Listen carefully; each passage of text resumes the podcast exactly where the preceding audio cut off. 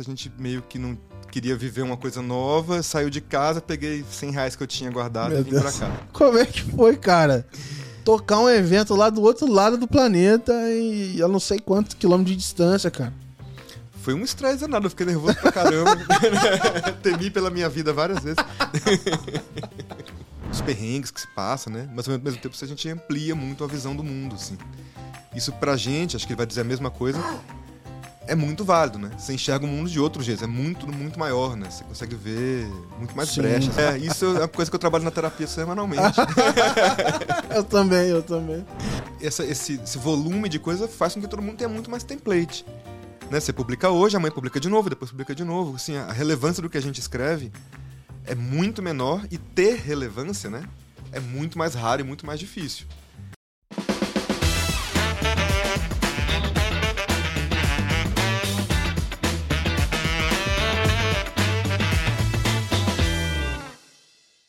Fala pessoal, feliz 2023. Agora, oficialmente depois do carnaval, o ano começando. É, a gente entra de fato na segunda temporada do podcast da Let's Open. Eu sou o Gabriel Pereira e você que já está acostumado aqui com a gente a ouvir histórias aí das pessoas que estão por trás desse ecossistema de Open Finance, Open Insurance, Banking, etc. É, vamos começar a continuar esse ano trazendo essas histórias, trazendo essas novidades e como que esse mercado tem evoluído, mas principalmente para conhecer as pessoas, que eu acho que no final é, é o que faz a nossa comunidade ser diferente. E hoje, para continuar esse papo, é, trouxe uma pessoa aqui é, lá de Brasília e que não trabalha no Banco do Brasil. Ó, pra vocês verem como é que nem todo mundo que é de lá trabalha no Banco do Brasil. Mas é, trouxe para conversar comigo aqui o Pedro Matalo. É, ele é o CMO lá na Financistec, a gente trabalha junto. E vocês devem ter tido contato com ele no final do ano também, por conta do trabalho que a gente fez junto, que pô, eu fiquei orgulhoso pra caramba, que foi o, o, o Mega Report sobre Open Finance. Então, ele é responsável pela carinha que a Let's Open tem hoje, de como a gente tem feito aqui as coisas. Então, cara, prazer te receber aqui, Pedro. Valeu demais, boa tarde. É isso aí. Boa. É, eu vou seguir a tradição aqui. Eu gosto de conhecer de fato as pessoas. Eu queria que você me contasse, é, descrevesse quem que é o Pedro. Como é que um amigo seu descreveria o Pedro, cara? Nossa, velho. Essa pergunta é super difícil, né? Porque é, minha vida é cheia de histórias e cheia de. Não, não tem uma trajetória muito tranquila, assim, né? Eu sou de Brasília, mas eu passei a adolescência só em Brasília. Eu sou do Piauí originalmente, fui pra lá quando eu tinha uns 11 anos. Igual todo brasileiro, meu pai foi trabalhar no governo e a gente ficou, ficou uns anos lá, depois foi embora. E eu moro em São Paulo há muitos anos, mas eu sempre me identifiquei mais com Brasília, né? Tenho muitos amigos lá, vou toda hora, enfim, conheço muito bem a cidade, tudo, né? Mas moro aqui desde 2001. Caraca. É, nunca me consegui me encontrar assim em São Paulo. Até hoje me perco toda hora, não sei onde é nada. ainda, tô, ainda tô meio chegando, assim, né? É, e eu fico brincando que, assim, profissionalmente, pelo menos, assim, a palavra que melhor me descreve é que eu sou muito rodado. Eu fiz muita coisa diferente, né? trabalho desde muito novo, desde 13, 12, 13 anos comecei a trabalhar. Comecei com design gráfico, primeiro com digitador numa numa ONG, e rapidamente na ONG alguém queria fazer um cartaz, eu fiz um cartaz que queriam fazer um CD-ROM, aprendi a fazer CD-ROM na época. É, vi o começo da internet, assim, vi tudo isso acontecendo e fui, fui atrás disso. Eu trabalhei em produtora de cinema, trabalhei com efeitos especiais, Caraca. fiz um monte de coisa, assim, trabalhei em gráfica de bairro. E quando eu tinha uns 18 anos, eu vim para São Paulo, mas muito numa aventura, né? Veio aí um amigo, um grande amigo da adolescência, a gente meio que não queria viver uma coisa nova, saiu de casa, peguei 100 reais que eu tinha guardado Meu e vim pra cá. É, eu, eu gosto de falar pro pessoal que. é, cara, pra mim o Pedro assim, é tipicamente uma pessoa, como imagino, alguém de marketing. Porque é uma pessoa que tem é, umas combinações de fatos totalmente é, raros um com o outro e que de alguma forma eles se conversam assim. Então, acho muito louco assim essa disposição de você vir para São Paulo com, com 18 anos e você e um amigo é, você já sabia o que ia fazer, como é que era a família nesse momento. Você falou, ó, vou ali e já volto. A minha família é meio atípica, assim, né? A gente já era muito independente. Assim, lá em casa todo mundo sempre foi muito independente. Como eu trabalhava, tinha um pouco do meu dinheiro, assim. Então, minha mãe mesmo morava, já morava fora. Meu pai estava querendo sair do país também. Tudo era meio bagunçado. E aí eu falei, eu falei, puta, eu quero viver uma aventura. Meu pai falou, você não devia ir, mas o que, que eu posso fazer? eu não gosto, nunca gostei de escola, né? Eu tenho dificuldade com escola, em geral. Apesar de adorar estudar. Eu estudo muito e gosto, mas nunca gostei de fazer isso formalmente. Então até passei no vestibular ali, mas nunca me dediquei muito. Aham. Então fiz o primeiro semestre de faculdade e, e nem me interessei mais. Peguei e fui. Avisei, tô indo, é isso, pronto. E quando eu cheguei aqui, eu arrumei um emprego muito legal, de cara, assim, na, na revista Trip, que na época era a revista mais legal de se trabalhar, assim, nos Não, anos mas como é 2000, que, né? porra, mas como é que você sai da tua cidade? Você tava ali, talvez, entre uma iniciativa e outra, um job aqui ou ali. Como é que é, você chega lá na trip e convence a pessoa te contratar? É, essa história é bem comprida, mas en- encurtando, ela é bem comprida, ela parece um pouco surreal, mas encurtando, o meu amigo que eu- com quem eu vim chegou um mês antes, assim, e ele foi bater na porta da Trip e lá eles falaram, cara, você pode ser designer aqui, mas ele falou, ah, não sei fazer nada, mas eu tenho um amigo que sabe. E daí eu vim e a gente ficou dividindo meu salário um tempão. Porque ele, ele ficou de estagiário. Foi subcontratado por ele. Ele ficou de estagiário e eu fiquei de designer, né? Trabalhando já. Porque eu já trabalhava com isso antes, né? Então eu sabia um monte de Caraca, coisa, cara. já tinha uma vida, assim, com isso. E eu Caraca. fiquei na Trip uns dois anos e foi um mega aprendizado mesmo, assim. Mas, por exemplo, quando você já começou a mexer com isso, ou, ou desde o primeiro momento que você já fez cartaz e tal, é, quando é que você começou a sentir que que você levava jeito pra coisa ou que você gostava daquilo? Porque até aí você poderia estar fazendo isso ou poderia estar, sei lá, trabalhando com vendas. Aham. é. Como é que você começou a sentir que você tinha um, um dom diferente ali pra olhar pra isso? Porque eu sempre gostei de artes plásticas, né? de coisas visuais. Sempre foi uma coisa que me interessou muito. E eu não gosto de escola porque eu sou movido a pequenas obsessões, assim, né? Então, às vezes me interessa muito um assunto, eu fico muito obcecado e fico estudando aquilo um tempão, até que eu mudo de ideia e fico obcecado por outro assunto e assim meu aprendizado acontece, né? Normalmente minha vida se dá dessa maneira. E quando eu era adolescente, eu fiquei realmente muito interessado em design gráfico. Então, naquela época não era tão comum, assim, não tinha a internet do jeito que a gente tem hoje, então eu ficava na biblioteca, estudava um monte, conhecia muito do assunto já. E aprendi um monte sobre Photoshop, conhecia, fazia os trabalhos de design, já. fazia site eventualmente, fazia cartaz de festa, fazia panfleto de salão de beleza, fazia o que aparecia. E essa produtora de vídeo Não que eu trabalhava... fazia meme não nesse período? Não existia essa palavra ainda. Isso é antes do YouTube, velho. Eu tô ficando velho. Esse YouTube é de 2000, 2001, né? É, Você não tinha, eu lembro de trabalhar sem o Google. Era uma coisa desse tipo, né? Usava, eu lembro de pesquisar antes do Google, eu usava. KD, Tinha o KD. Era o KD, Yahoo, Excite. KD, Yahoo. É, e eu lembro que, tipo assim, o Google era mais. Ah, eu pesquisava pela UOL às vezes. É. Que tinha um. um- enfim, uma pesquisinha deles lá. Mas tem tempo, hein, velho? Tem tempo. Tem Foi tempo. anos 90, imagina. Ainda era anos 90. Mas eu fazia muita coisa mesmo. Então pegava trabalhos grandes, pequenos, me sustentava ali, né? Vivia a minha vida. E então quando eu cheguei aqui em São Paulo, eu já conseguia fazer coisas, não era totalmente inepto assim, então, né? mas aí você chegou e falou, pô, beleza. Tu entrou numa revista. É, conta um pouco da revista Trip, pra quem não, não conhece.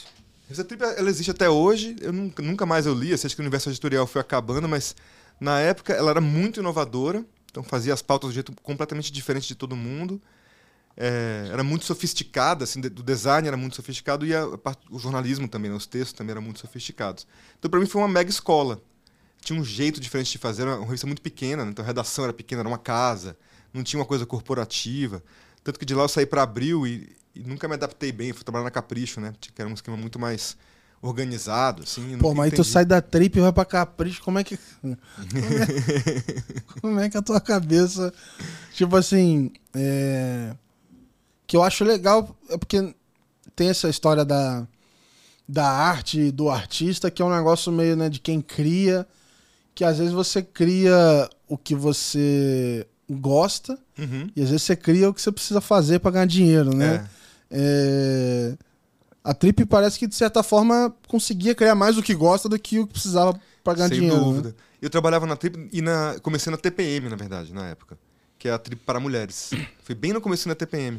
O bom, bom. Boa pegada aí com o nome, né? E mas era muito diferente o, jeito de produzir, né? Então, se numa, na Capricho era tudo muito mais industrial, muito mais formatado, na Trip toda a página em branco era a página em branco. Você fazia uma ideia nova a cada 10 minutos, assim, né? Deve Na- dar um desespero, né? Dava um desespero, dava muita madrugada, você não sabe o que fazer, dá tudo errado, você desiste, para no meio, mas você se acostuma com isso também. né? Descarta tudo de última Descarta hora. tudo de última de hora. Tinha muito disso, né? Pra mim foi uma espécie de faculdade aprender ali, né? Ah, agora eu tô entendendo muita coisa do report aqui. Não, eu nunca deixei de fazer as coisas desse jeito. Caralho. Tanto que depois eu fui pra Capricho, passei, colaborei num monte de revista, fiz um monte de ilustração, fiz foto, comecei a fazer essas, essas obsessões, né? E eu nisso, ah, vou aprender a fotografar, e aprendia, né? Fui diretor de arte da revista da Audi, de carros Audi, um tempão. Que isso, cara? Isso eu não sabia, não. De carro, Fiz mano. Revista Equestre, assim, chamava, chamava EQ. Caraca. Mas é tudo, no final das contas, não importa o tema, você faz um pouco do mesmo jeito, assim, né? Bom, chega uma pauta, você desenvolve a pauta, tem uma ideia de como tratar aquele assunto. Precisa ser industrial, né? Ou seja, tem que fazer várias vezes por mês, em várias páginas, e você vai desenvolvendo aquilo, né? O tema chega uma hora que para de importar um tanto assim. Até porque dentro de uma revista você tem um monte de matérias. As matérias acontecem todo mês. Você precisa ter muita criatividade para o, tempo inteiro exercer eh, novas criações ali, né? Sem nunca sair de um certo escopo, claro. Isso que te facilitou em algum momento na vida achar que era de boa aceitar trabalhar com Open Finance. Exatamente. Pra mim é tipo, tá, é mais um tema. É mais um tema, né? No final eu trabalhei em 13 redações diferentes, Caraca. do início ao fim, né? Mas ainda assim, vamos dizer assim, você tá num, num lado aí do mercado diferente, né? É... É, era muito voltado ao mercado editorial, mas eu ainda fazia outras coisas. Então, colaborava, fazia muita ilustração, que na- durante um tempo foi um, era um, existia um mercado mesmo, né? Então, pintava, desenhava, fazia coisas desse tipo, fazia um foto, é, e eventualmente fazia logomarca, branding, fazia campanha, né? Fazia uns freelas aqui e ali disso. Uhum. Em algum momento eu tive uma agência de publicidade, bem voltada para varejo, assim, concessionária, coisas desse tipo, que eu odiava fazer, mas me davam dinheiro. Durou ali uns dois anos, depois eu mesmo já desisti, porque é, não- essa coisa sem alma também não conseguia. Tinha que entrar na concorrência, essas coisas? Tinha que estar em concorrência, tinha um sócio em Brasília, então a gente fazia muita coisa, tentava fazer coisa com o governo, mas é difícil, ficava nessa lenga-lenga, assim. É, e voltei a tentar fazer coisas com mais alma, né? E o teu amigo nesse período aí? Mas meu amigo é muito mais ousado que eu, é muito, tem muito mais história que eu. é o Zé Maia, muita gente conhece ele, é um cara muito legal. Tinha amigo até hoje, mas ele foi morar na África, morou em Angola, Moçambique, depois foi Amsterdã, Lisboa. É, hoje ele tá morando na França, acabou de chegar na Caraca. França. E ele é, tem, tem muita aventura, muita mesmo. assim. E ele trabalha na área ainda? Trabalha diretor de criação de uma empresa de Big Pharma. Caraca. Caraca, cara. Mas pensar isso. que vocês começaram dividindo a grana de um estágio. Nossa, a gente morava numa pensãozinha, alugava quarto, era um negócio muito capenga, assim, né? Mas, a- mas amplia suas visões. A gente Aham. achava tudo isso uma grande aventura e se divertia muito nesse processo, né? Não era Não, nada. Uma coisa, é, mas você se diverte, mas a quantidade de horas de trabalho também é loucura, né? É loucura. As horas de trabalho, os perrengues que se passa, né? Mas ao mesmo tempo a gente amplia muito a visão do mundo, assim.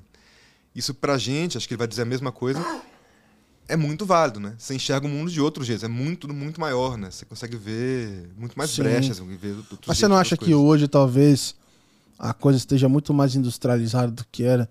Porque eu fico pensando que às vezes, de repente, as oportunidades que você teve de fazer conteúdo diferente e tal, Uhum. de repente não é todo lugar que você vai achar isso hoje, assim. Não, acho bem. Na época também não era todo lugar, também tinha uma coisa industrial, até porque era muito mais difícil e muito mais caro. Pô, eu li uma revista uma época, é, lia. É, Minha Obsessão também de criança. Uhum. Devo ter lido umas seis, sete revistas, que era muito pra época. É, chamava Tribo, que era de skate. Aham. É, cara, eu lia de cabo a rabo, então tinha vários editoriais diferentes, e tal, muita propaganda no meio, mas é, hoje eu não consigo ver, imaginar isso. Aliás, eu nem sei se essa revista existe ainda. Eu não sei se existe também. Talvez tenha revista. virado um canal no YouTube. Exato. é, é, qualquer coisa assim. Acho que tem uma diferença muito grande que tudo ficou muito mais descartável, assim, um volume muito grande de informação. Então, se antes você fazia uma revista e ela tinha uma relevância, né? Você tinha que gastar um dinheiro, você tinha que produzir aquela matéria do zero, você não tinha template para nada.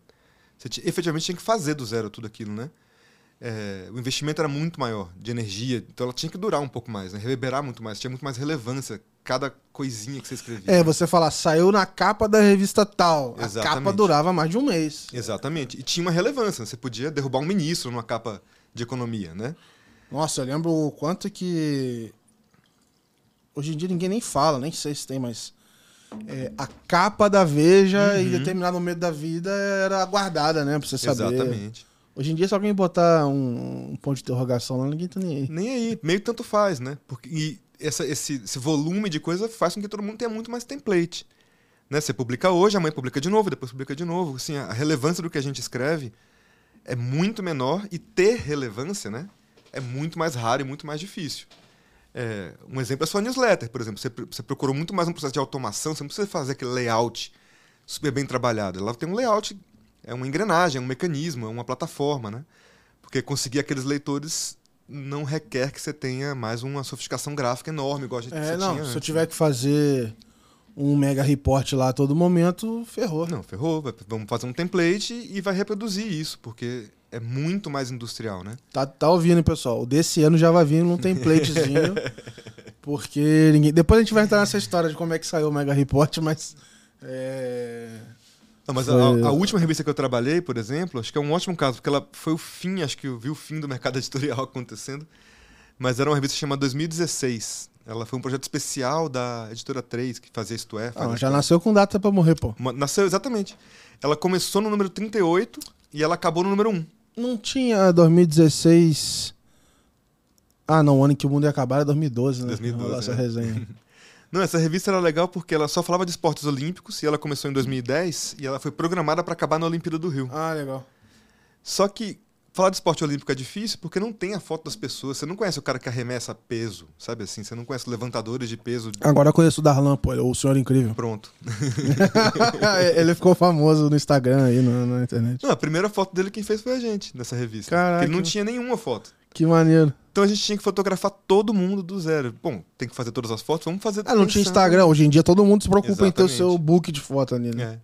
A gente fazia todas as fotos do zero no Brasil inteiro. Então re- requer que você caro. faça muito. mu- Era caro, ao mesmo tempo que eles diziam, Pedro, e aí, como é que você quer que você faça essa foto? E eu falava, opa, temos uma página em branco, né?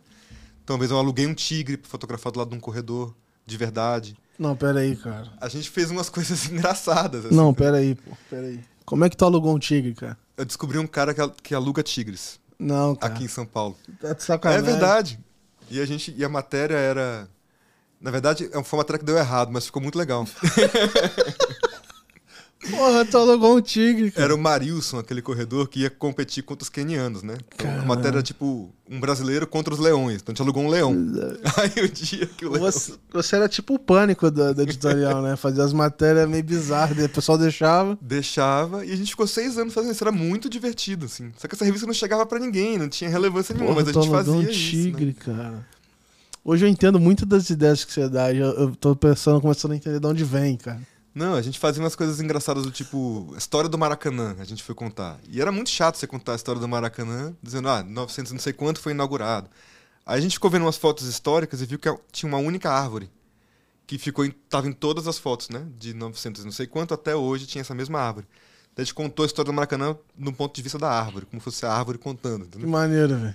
Porque, putz, você tem que deixar interessante de algum jeito. né? Aham. Então tudo é uma página em branco, não tem por que você não fazer isso. Você não fez uma vez é, umas fotos que quem tava fazendo era um profissional que era cego, cara? Foi. Essa foi muito legal também. Era matéria sobre paratletas, né? Os maiores paratletas do Brasil. E a gente tinha que achar. Porque isso era muito importante antes. Quem vai fotografar, aonde. Tudo era uma produção, né? Tudo, era, Aham. tudo era um negócio complexo. que Tinha que escolher, fazer, construir e tal. E a gente não sabia quem ia fotografar, a gente achou um fotógrafo cego. E aí, esse fotógrafo cego tirou a foto dos paratletas. Que louco, mano. Nossa, eu lembro do segurança do estúdio chorando, de emoção. Só que era um negócio muito bonito, assim. E Cara, eu não consigo. isso. E co- como é que, tipo assim, como é que era o, o processo. Primeiro que eu já. Quando você, uma vez você comentou isso, eu nem imaginava que, que seria possível, né? É, eu também não. Descobri isso naquela, naquela hora, assim, né? de- Caraca, cara. Eu- enfim, co- como é que, sei lá, era o processo pro negócio desse ficar de pé, assim? Acho que o cara morava no interior de São Paulo. Liguei pra ele, conversou. Ele tinha 5% de visão, um pouco menos. Então ele conseguia ver o contraste das coisas, né? Aham. E ele descrevia como é que eles queria a foto. Ele, mais quente, mais luz, mais escuro, mais claro, assim. Então le- levamos ele até o estúdio, trouxemos ele do interior pra Cara, cá. que animal. Ele descrevia como é que ele queria a luz, a gente montou pra ele. E aí ele enxergava assim, ele via a silhueta, ele falava, preciso que você fique mais de lado, mais pra cá, mais Que pra lá. animal, velho. Ele falou, tá certo, tá bom. Aí ele ia, tu clicava. E, assim. cara, é, é- um caso que- onde. Cara, é arte. assim, O processo de criar a arte, ele, ele é a própria arte. Uhum.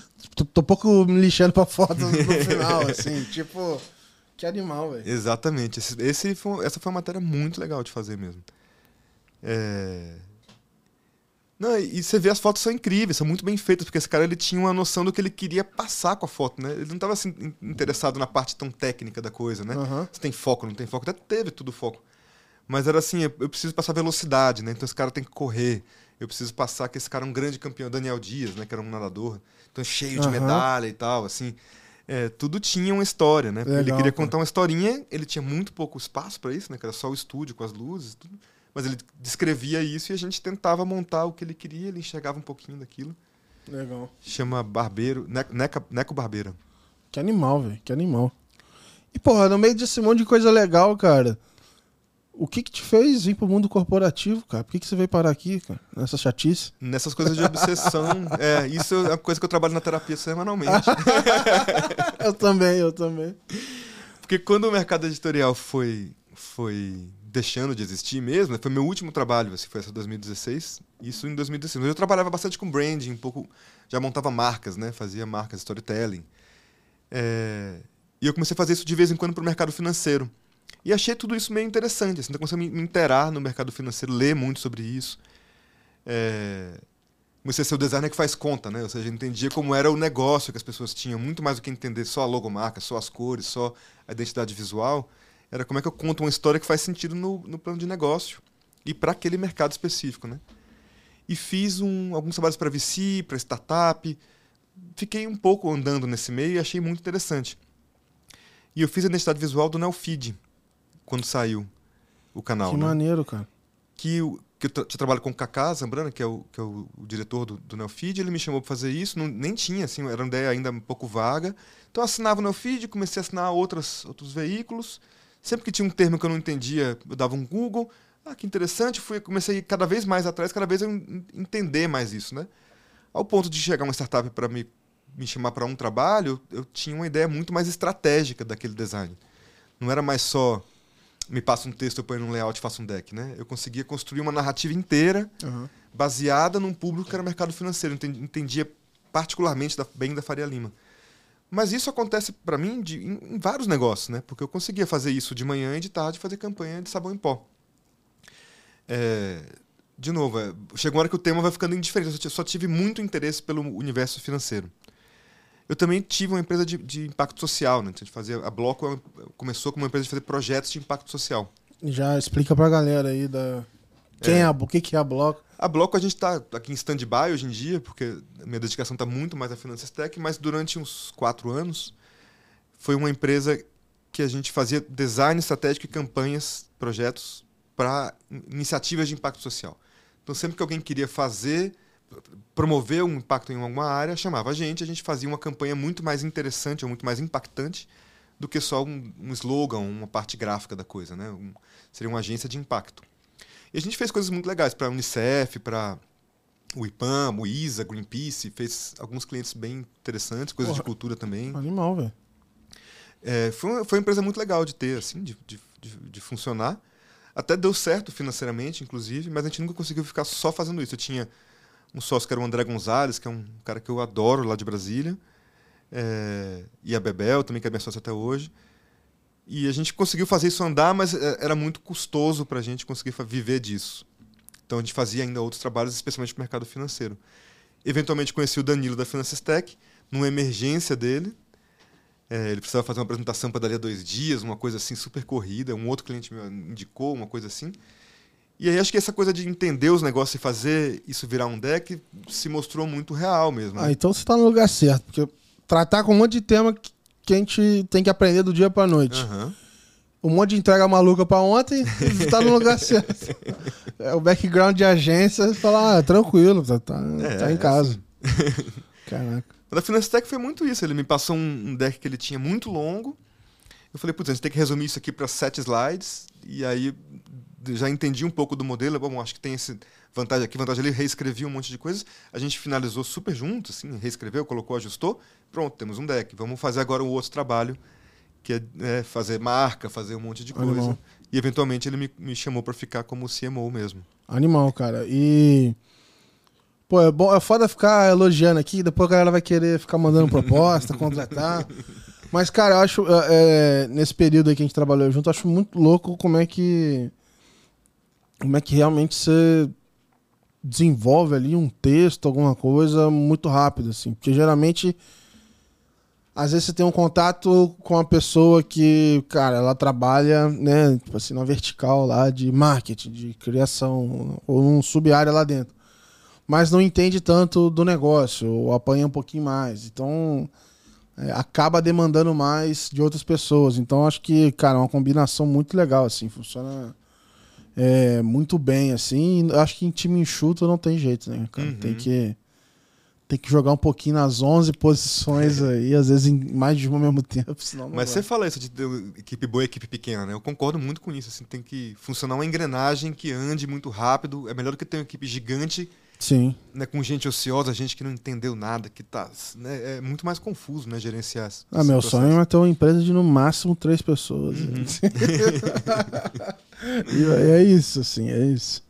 É, e aí, Pedrão, você pô, chegou é, a conhecer o Danilo e tal. Foi teu primeiro contato com o Pay Finance? O que, que você, você entendeu na hora do que era isso? Você já estava lendo coisas que tinham a ver? Como é que, como é que foi a primeira reação de uma pessoa de fora desse mundo a, a- ao termo e, e ainda vir para Financistec que faz algo específico dentro desse mercado também não é tão tangível, né? Você não vai ver uma API, né?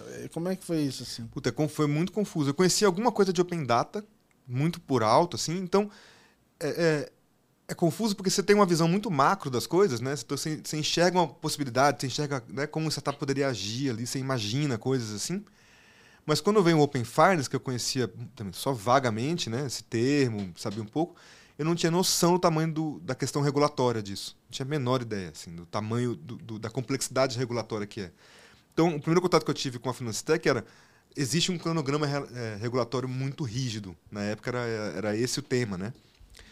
E eu não tinha a menor ideia disso, nem muito, nem a menor ideia de outro era complexo isso. E eu nunca tinha trabalhado com essa coisa meio, muito de TI industrial, assim, também, né? Então, para mim era muito difícil tangenciar. Ok, mas o que, que é mesmo que a gente está fazendo aqui, né? O que, que é que está vendendo? É, é um pedacinho da tecnologia, né? Um pedacinho é, de uma solução, um pedacinho de um... Mas aí você não é, mas não é tudo. Por que, que não é tudo, né? É, mas não pode fazer um monte de coisa, então né, você tem, tem ideias, mas não pode fazer porque tem um regulatório, porque não chegou lá, e é muito complexo, tem um cronograma, e assim vai, né? Eu, eu pastei um tempão mesmo nisso, assim. Ainda pasto. Várias vezes eu me pego e falo assim, nossa, mas espera aí, não, é- não era bem o que eu estava pensando. Até porque o, o Open Finance, a gente, quando fala disso, né, quando, mesmo na Finance Stack, parece que ele é uma coisa, né? Parece que você está vendendo o Open Finance, e não é. É um ecossistema, você está vendendo uma solução, uma engrenagem, uma tecnologia dentro desse universo, mas não é a coisa em si, né? E isso é muito confuso no discurso para todo mundo. Para mim, também, vira e mexe, eu me pego... Não, não, peraí, volta, não é isso. É, e, é diferente de outras áreas, né? Quando você fala do agro, às vezes é um pouco assim, né? Você fala, ah, eu trabalho com agro, né? O agro é uma coisa enorme, é um ecossistema gigante, super complexo. E às vezes você trabalha com uma tecnologia dentro do agro, né? Mas é muito mais palpável como solução do Sim. que uma coisa de TI, que é uma, Sim. uma coisa parece uma coisa muito abstrata para quem não é desse universo, né? E como é que, por exemplo, esses primeiros desafios, cara, como é que é você entender isso e comunicar para os clientes o seu teu diferencial? Uhum. Vamos dizer assim, como é que você pega a sua habilidade lá de, de criar histórias diferentes, de conversar, de trazer uma, uma um storytelling diferente de alugar um tigre para contar uma história e traz isso para dentro do mundo do Open Finance, assim. É, nesse caso, eu nem diria que é essa. A maior dificuldade não é essa da, da história, né? É, quando eu entrei na Finance Tech, eu entendi que na, no, meu, na, no, no, meu modo de pensar, no meu template mental aqui, que é muito pessoal, claro, assim, né?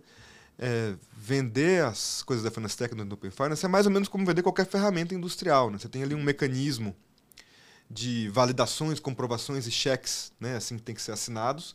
E no final você tem uma, uma venda, né? Os leads são por ali, né? E eu já falei isso muitas vezes, eu não acredito nisso, né? Que a, a grande venda da Finance Tech acontece no bebedouro da empresa, né? Onde o cara do tech e o cara do, do CEO tem que falar de um problema e todos os dois têm que entender o que é a Finance Tech. E não falar, putz, essa é a empresa certa, vamos assinar. Mas tem que validar a empresa nesses dois lugares. São dois públicos diferentes é, que tem linguagens diferentes, interesses diferentes, e você tem que construir um alicerce em cada um desses lugares, uma presença em cada um desses lugares. É muito diferente você vender sabão em pó, moda, cadeira, né? Uhum. Você tem é, outros atributos, outros valores, né? A gente, no caso, é, é, para o tech é muito, muito palpável, muito físico, muito direto, muito técnico, e para o CEO não. O CEO é uma presença muito diferente. Na Finance quando eu entrei, a gente não tinha os alicerces disso ainda. Né? Então, a primeira coisa foi montar muito do zero. Então, a gente construiu o primeiro site, o primeiro deck, a marca começou a ser aplicada. Então, demorou um tempo para a gente conseguir alinhar tudo isso. Né? E depois começou a fazer a presença em evento, a presença dentro dos produtos. Alinhar, mesmo internamente foi uma dificuldade. Né? Então, os primeiros produtos saírem com a marca certa, as soluções saírem com a marca certa. A gente começou a ter uma, uma, muito mais uma presença do que uma venda. Então é um universo realmente muito diferente dos outros universos. Uhum. A gente vende um Open Finance, a gente tem concorrentes, são gigantescos. A gente depende muito do departamento comercial e o apoio a esse departamento comercial é que é a venda, né? Porque quando o departamento comercial chega na, no cliente, o cliente tem que já ter ouvido falar na Finance Tech, não precisa uhum. explicar de novo e de novo, tem que ter um valor ali já intrínseco da marca. Justo. E, e falar em, em, já conhecer a marca, é, já escrevi sobre isso e tal, mas eu eu tinha contato por uma notícia ou outra, Francis Tech, algum post do Danilo ali no, no, no LinkedIn. É, mas eu fui ficar próximo mesmo lá no evento em Marbella, que aliás eu vou esse ano também, cara. Esse uhum. ano eu vou. Tudo dando certo, vamos estar tá lá de novo. É, e eu cheguei lá, vi que a Finestec tava patrocinando. Porra, um puta negócio gigante. Aí. É, tinha toda a questão lá do. de. do crédito de carbono. Então, como é que você fazia ali o. o, o offset ali, enfim, do, do, do que estava sendo gerado, né? neutralizar e tal. E aí eu via, putz, uma baita timeline do, da evolução da Financistack. Aí teve uma porra no evento, uma festa brasileira lá, um negócio, cara saindo gente do além lá fazendo carnaval. Tinha, pô, tinha feijoada na parada. Aí eu, eu só lembro do Danilo falar: ah, o, no, o, nosso time de marketing que fez, nosso time de marketing, nosso time de marketing. e eu descobri que era você o time de marketing. Como é que foi, cara?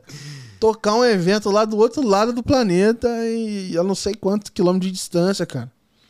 Foi um estresse danado, eu fiquei nervoso pra caramba. Temi pela minha vida várias vezes.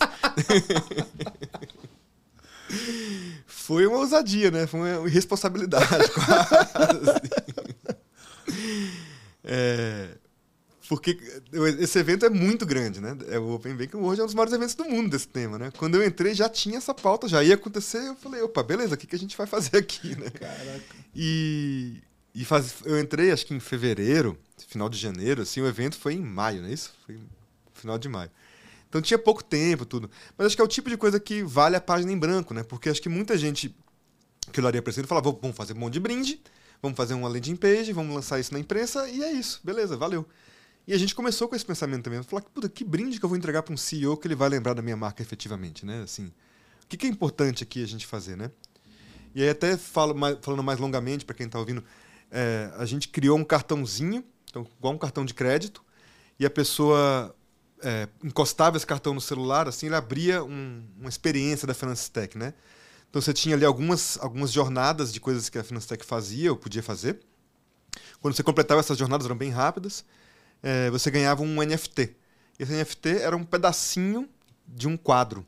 A gente pegou um quadro, uma, a gente encomendou um quadro para um artista, dividiu esse quadro em 300 partes, né?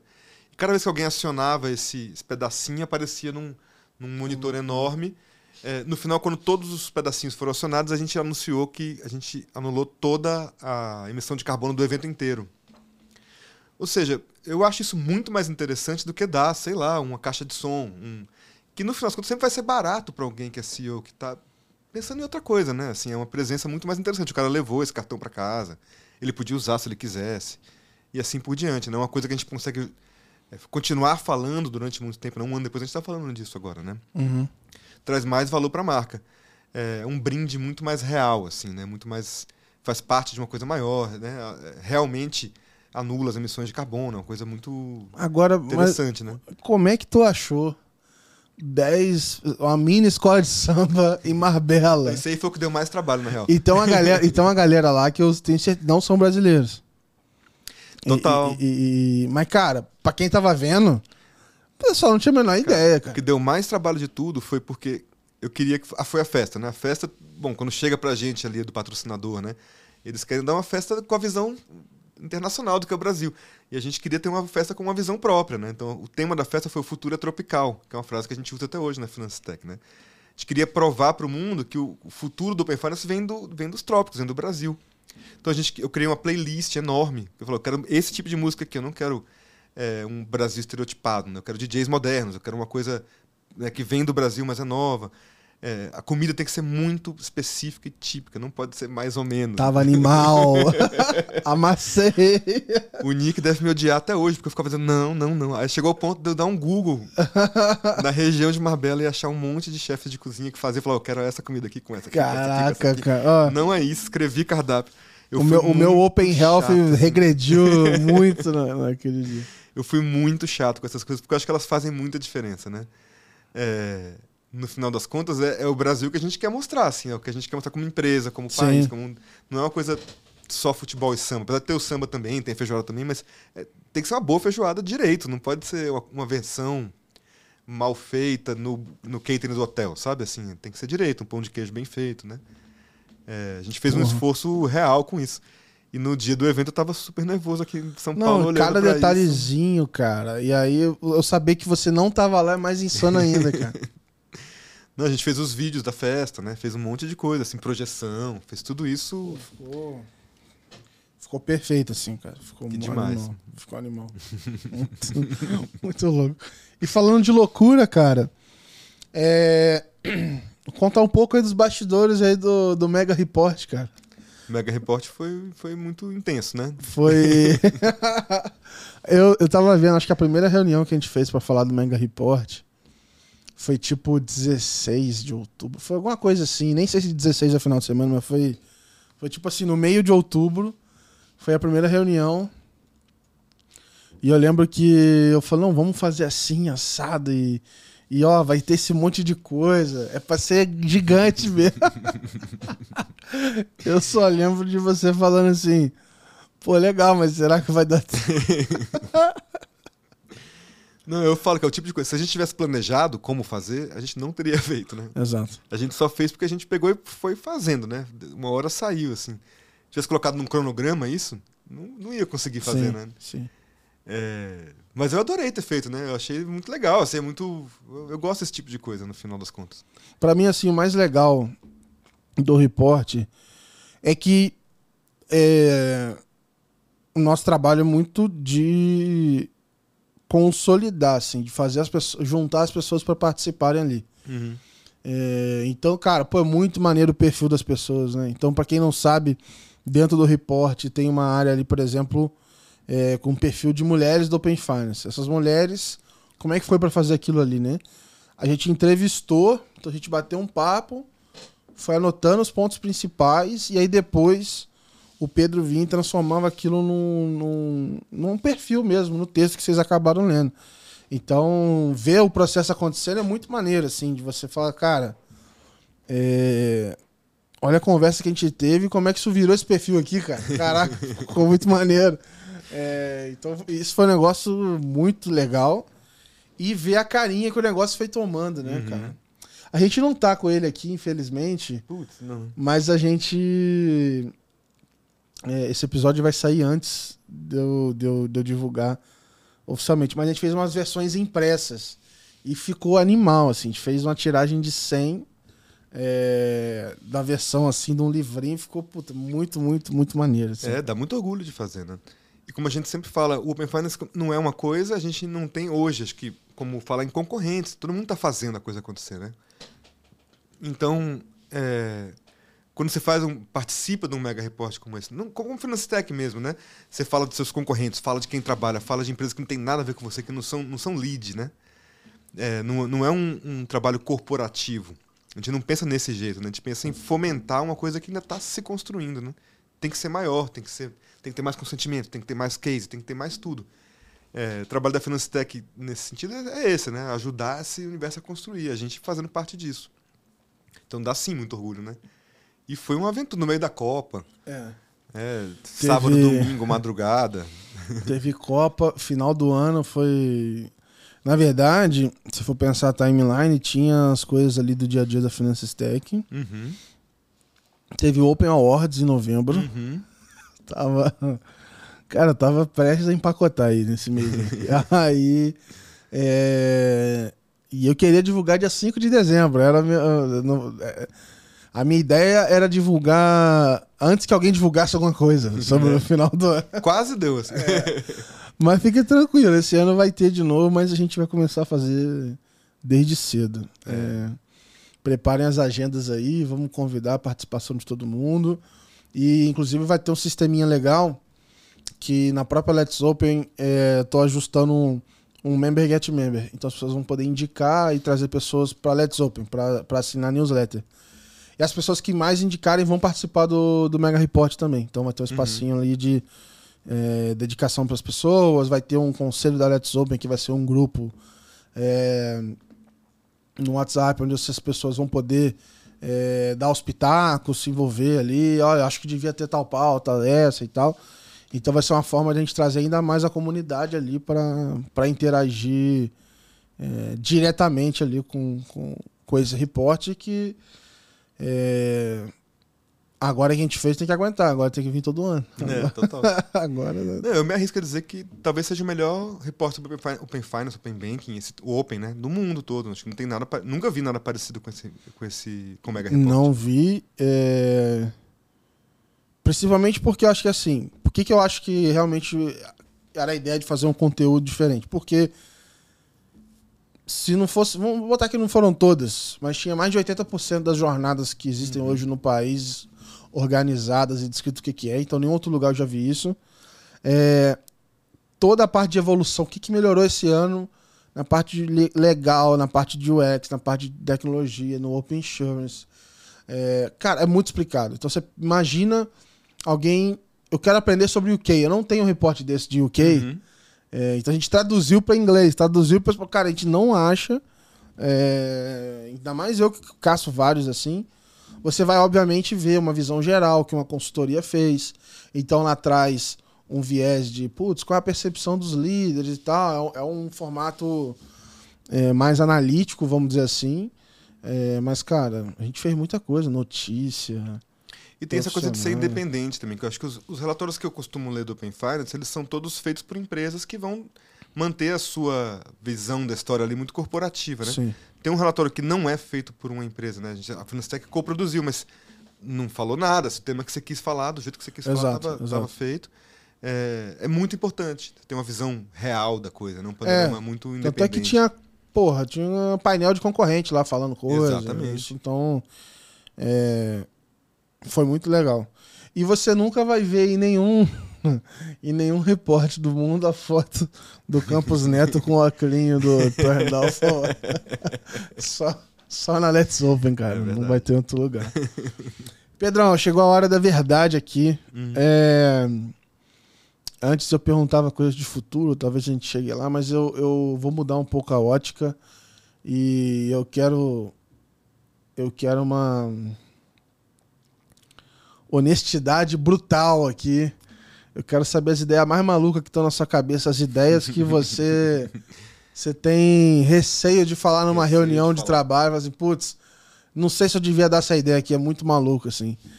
Cara, o que, que você acha que a gente. Pra onde a gente não tá olhando no Open Finance? É, o que que. Pra onde a gente pode tentar ser diferente do que só fazer PFM? Só é sacanagem, porque Só dá é muito sacanagem. trabalho, né? Mas o pessoal entendeu, entendeu, entendeu. É, outro dia eu fiz um texto que era Viajando na Maionese Open. Né? Que era comentando um texto que você tinha escrito é, e lançando novas ideias bem viajandonas mesmo, assim, quase, quase beirando sem pé nem cabeça. Porque não tinha muito apego à realidade mesmo, né? Porque a minha tese, acho que no final, minha tese é de Brasil mesmo, assim, de como é que uma startup hoje conseguiria virar um unicórnio brasileiro, é en- entrando na ideia de capilaridade. Ou seja, tem um, um país enorme com, uma- com muita gente, muita gente conectada no Brasil inteiro, mas é muito difícil olhar para as pessoas e quem conseguir achar uma solução que chegue para todas as pessoas vai conseguir ganhar nisso, né? É, eu imagino que a reformulação dos padrões de score de crédito a partir do Open Finance seja uma um, de, de algum jeito, né? Estou falando assim, uma ideia maluca, retardada, seja uma solução. Eu já até sugeri isso de algum jeito, era imaginar que você pode pegar, em vez de indivíduos, você pegar grandes grupos de indivíduos com comportamentos similares entender o score daquele grupo. Para mim, isso seria uma coisa muito diferente, né? Então, você tem, você tem grupos enormes de pessoas que têm micronegócios de moda, por exemplo. Lojinha, que compra no Braz, que compra na 25, é, compra em Goiânia, esses polos, né? Eles têm zero acesso a crédito. Porque o score de crédito tradicional não consegue chegar neles, né? Sim. Mas eles são excelentes pagadores. Todo mundo sabe disso. Então, você conseguir pegar esse grupo e fazer eles virarem um pacote de, de comportamento a partir do open- do- dos dados de Open Finance e gerar um score específico para essa pessoa, eu acho incrível. Que é um volume muito grande de gente com acesso a microcrédito, pre- pre- precisando de microcrédito, com um excelente histórico de pagamento e efetivamente mudando a vida das pessoas, assim, de, de cabo a rabo no Brasil, né? Porque os bancos não chegam lá. Nenhum banco chega em lugar nenhum, no final das contas. né? O crédito não chega em lugar nenhum, não chega Aham. para ninguém. Eu acho que isso é uma mudança muito real na, na vida Legal. das pessoas. E você criar esse tipo de jornada para educação, né? o comportamento individual, ou desses grupos que têm comportamentos individu- comportamentos individuais que não estão na Faria Lima, né? um olhar muito de fora né? desse, desse universo, acho muito importante. Mas, de novo, são ideias que eu não sei como executar. Não- amanhã eu não saberia fazer isso. Né? Bom, a gente uma hora chega lá.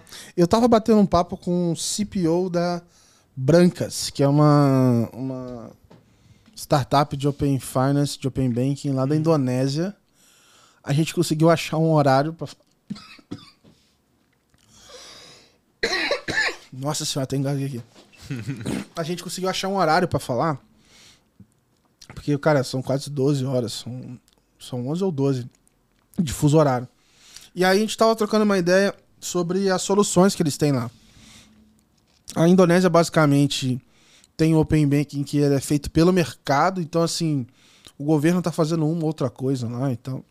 Mas cara, como é que o cenário é diferente? Lá eles têm dois bancos centrais, tipo, é como se tivesse dois Bacen. E é meio louco. Um cuida de tudo que é pagamento e o outro cuida do resto. É meio que é meio que essa divisão assim, mais ou menos. Aí o que aconteceu? O que ele me falou foi que a parte de pagamentos está avançando um pouco lá do Open, mas a parte de dados, um fica jogando pro outro. Quem que tem que olhar isso? Assim, ah, não, pagamento. Dá muito trabalho, não vou que eu não quero ver isso, não. Exato.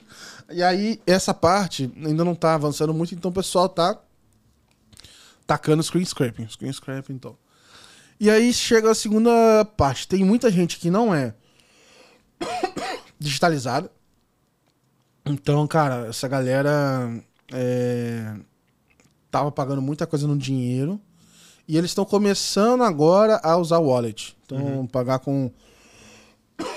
pagar com algum tipo de carteira e tal, virtual. Só que esse cara, para abrir conta, tem muito é, é, região remota, por exemplo, que o cara não tem é, como abrir a conta no banco, porque não tem agência lá. Tipo, é um problema que, sei lá. A gente tem aquelas agências itinerantes e tal. A Caixa mesmo tem agência em lugar super remoto, assim.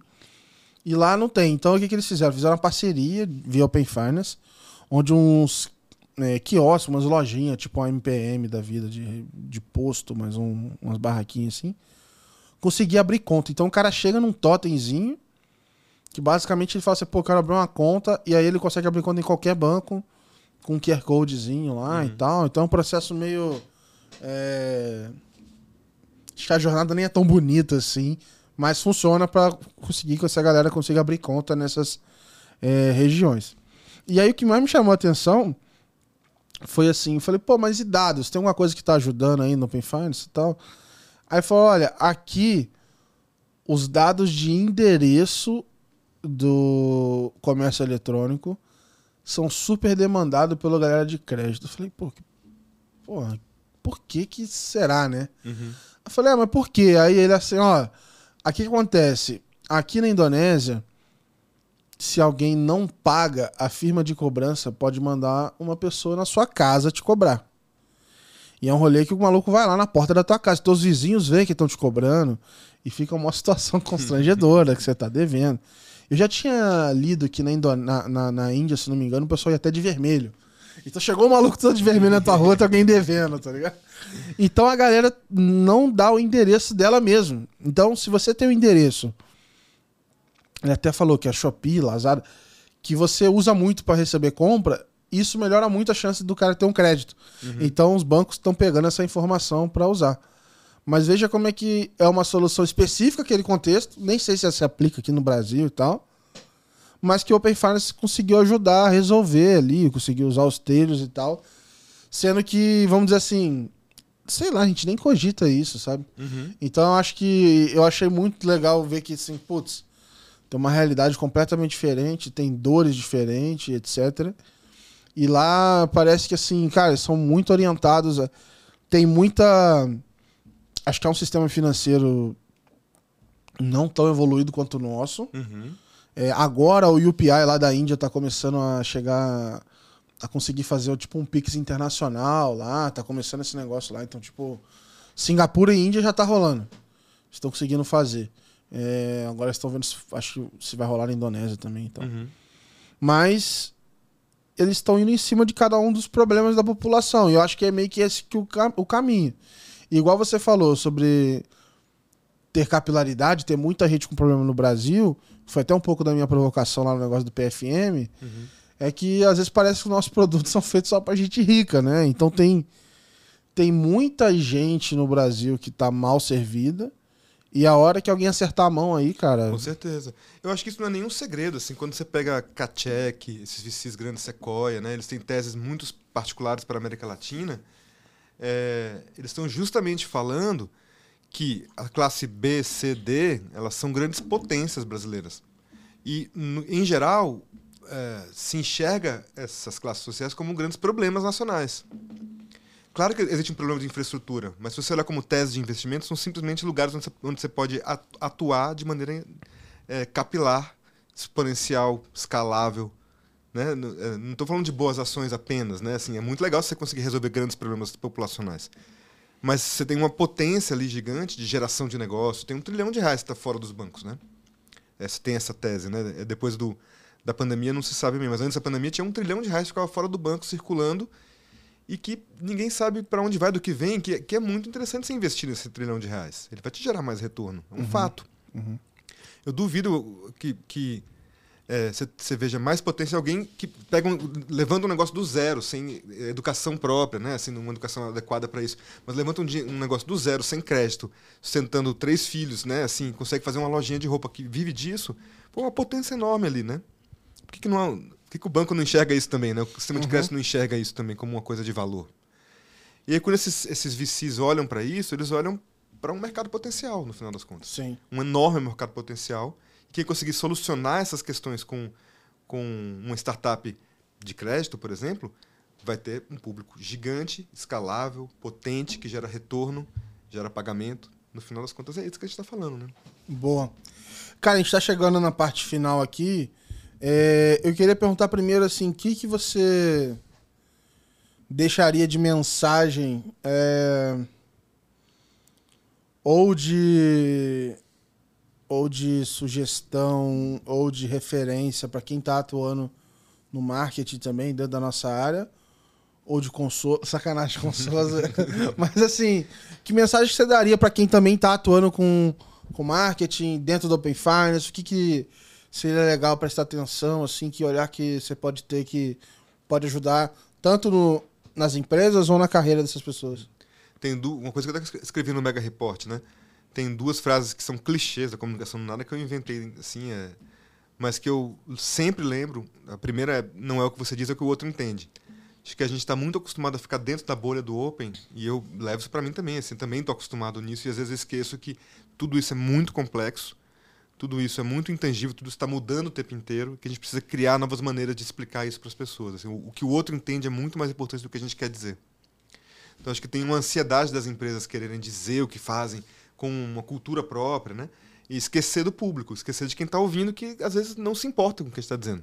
Simples assim, tá? Coisa, a pessoa tem uma coisa melhor para fazer da vida dela do que eu falar sobre isso. Uhum. Então, acho que isso é um, uma dica que vale para qualquer mercado, enfim, de comunicação, mas para o Open Finance tem sido muito importante. E a segunda é que, quando a gente fala de comunicação, é muito mais importante ser a agulha, nunca o palheiro, né? Você tem que ser uma coisa especial. E eu vejo que está todo mundo muito mais querendo se adequar do que se diferenciar. Assim. Uhum. Acho que até porque está muito em construção, né?